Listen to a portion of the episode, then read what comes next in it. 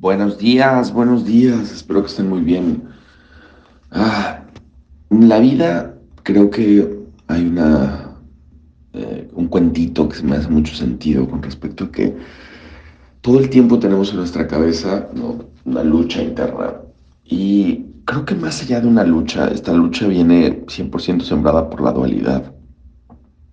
Pero es una lucha eh, cuenta la leyenda que existe un lobo blanco que representa por completo el tema de la aceptación, el tema de la libertad, el tema de todo lo que son frutos que parten del amor.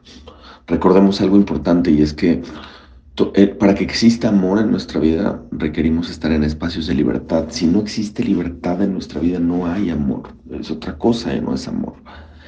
Y hay otro lobo general que representa por completo eh, el miedo. ¿Qué es el miedo? El miedo es simplemente ausencia de amor. Yo creo que de fondo el miedo es amor en potencia. Hay una necesidad de fondo que es sentirse amados. Y esta lucha o esta eh, como constante desafío diario hacia dónde se mueve nuestra vida, eh, tiene que ver justo con la el cuento, la leyenda acerca de esta pelea interna. Y es todos los días hay alguien que gana dentro de nosotros. Uno de los dos lobos ganan. Y creo que al final la leyenda o el cuentito lo que dice es que al final del día el lobo que gana es el lobo que alimentamos, al que le ponemos atención y conciencia. Y creo que al final, hoy en día, el lobo que está ganando dentro de ti determina los resultados que estás teniendo.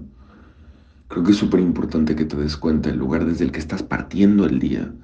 Eh, considero que ayer justamente hablaba en una junta que, tenía de frecuencia de que la vida más allá de, de estar resistiendo, luchando con nosotros mismos, creo que de fondo tiene que ver con un espacio de conciencia. ¿Qué tanto tiempo yo me la paso consciente?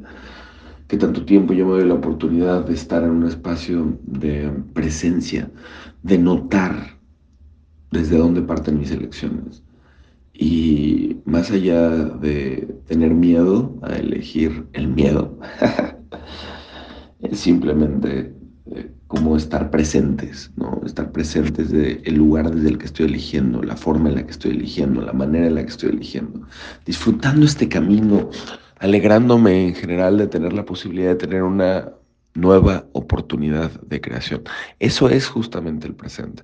El presente es una nueva oportunidad de creación que no tiene un parámetro de referencia. La cabeza se aferra a tener un parámetro de referencia que nace del pasado. Pero el presente todo el tiempo es una nueva oportunidad de que experimentes, de que vivencies, de que te atrevas, de que te reinventes. Hoy es una nueva oportunidad. ¿Para qué? Para reinventarte para experimentarte, para conocer partes de ti que no conoces. Eso es lo más hermoso, no importa la edad que tengas.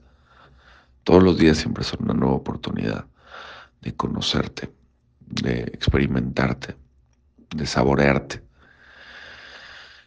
de saber que tus relaciones, cualquier área, tu cuerpo, cualquier área es simplemente una oportunidad de experimentar quién eres entonces, ¿de qué forma te vas a experimentar hoy? ¿Desde qué lugar te vas a dar justo esta posibilidad el día de hoy? ¿Qué partes de ti eh, vas a conocer? ¿Qué lobo vas a alimentar?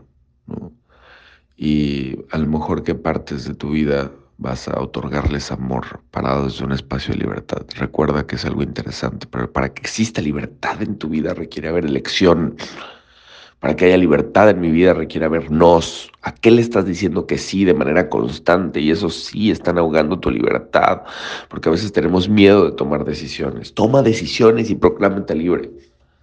Toma una postura y sé libre. Ten una vida increíble, una vida extraordinaria. Ten una vida llena de amor.